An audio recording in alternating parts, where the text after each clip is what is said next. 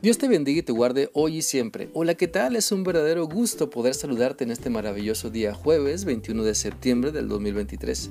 Te animo para que continuemos meditando en lo que la palabra de Dios nos enseña en el libro de Apocalipsis capítulo 7 y hoy vamos a leer el versículo 2, el cual dice así. Luego vi a otro ángel que venía del oriente y que traía la marca del Dios viviente. Este ángel gritó a los cuatro ángeles que habían recibido el poder de hacer daño a la tierra y al mar.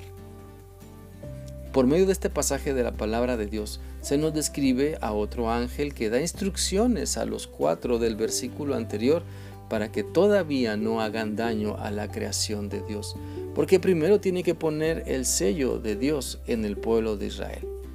Este sello o marca simboliza el cuidado y la protección de Dios, donde el Señor quiere identificar al pueblo de Israel para darles a conocer que Él les cuida, para que entiendan que Él está siempre con ellos y que ha diseñado un plan de salvación, el cual también deben recibir y que deben creer en ese plan redentor que ha trazado por medio de Jesucristo.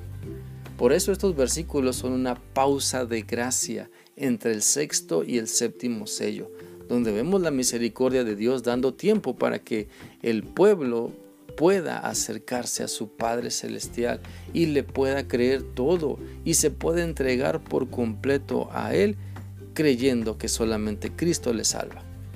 Y eso es lo que Dios siempre hace hoy, ¿sabes? Demuestra su carácter de gran amor. El Señor demuestra su gran misericordia.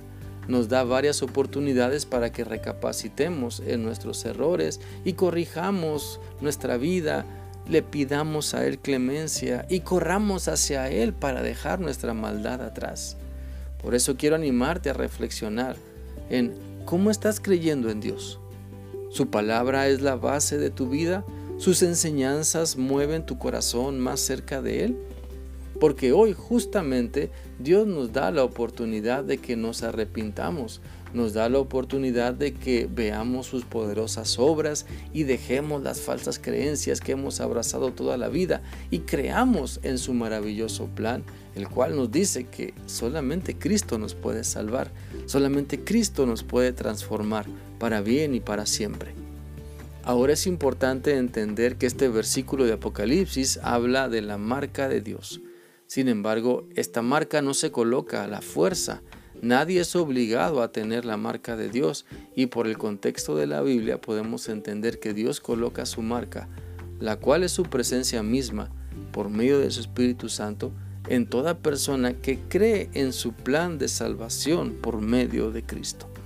Dice la Biblia en Efesios 1:13 lo siguiente, esto mismo sucede con ustedes oyeron el mensaje de la verdad, o sea, las buenas noticias sobre la salvación, y creyeron en Cristo. Por medio de Él, Dios les puso el sello del Espíritu Santo que había prometido. Por lo tanto, así como Dios extiende su gracia y misericordia para con su pueblo, también le extiende para con nosotros, llamándonos a que le creamos, a que creamos en todo lo que Él nos dice, a que esperemos solamente en Él, a que confiemos únicamente en su poder y en todo lo que nos ha dicho en su palabra. Por lo tanto, cuando veas que las situaciones en tu vida o en la vida de los seres que amas se ponen difíciles, no reniegues de Dios, no le eches la culpa a otras personas. Mejor acepta tu responsabilidad y ocúpate de buscar a Dios. Ocúpate de mostrar arrepentimiento y aceptar como la única verdad su palabra. Su palabra que quiere abrir tus ojos para que reconozcas el gran amor que siempre te ha expresado. Deja que la marca de Dios resplandezca en ti. Deja que la marca de Dios pueda notarse, porque esa buena marca debe dar a conocer tu fe, tu fe en Él y el gran amor que sigue expresándote a ti y a toda la humanidad. Así que hoy es tiempo de buscar a Dios y recibir lo que Él tiene preparado para todos nosotros. Su fidelidad está con quienes le aman, su misericordia se extiende para quienes le obedecen, su protección es dulce, es el dulce aroma que nos recuerda que nunca nos dejará solos y que no hay mejor lugar que estar humillados a sus pies. Deja entonces que Dios te marque porque has creído en Cristo, porque su presencia te acompaña mientras tu fe se fortalece en todo lo que su palabra te dice. Espero que esta reflexión sea útil para ti y que continúes meditando en lo que Dios te ha mostrado hoy. Que sigas teniendo un bendecido día. Dios te guarde siempre. Hasta mañana.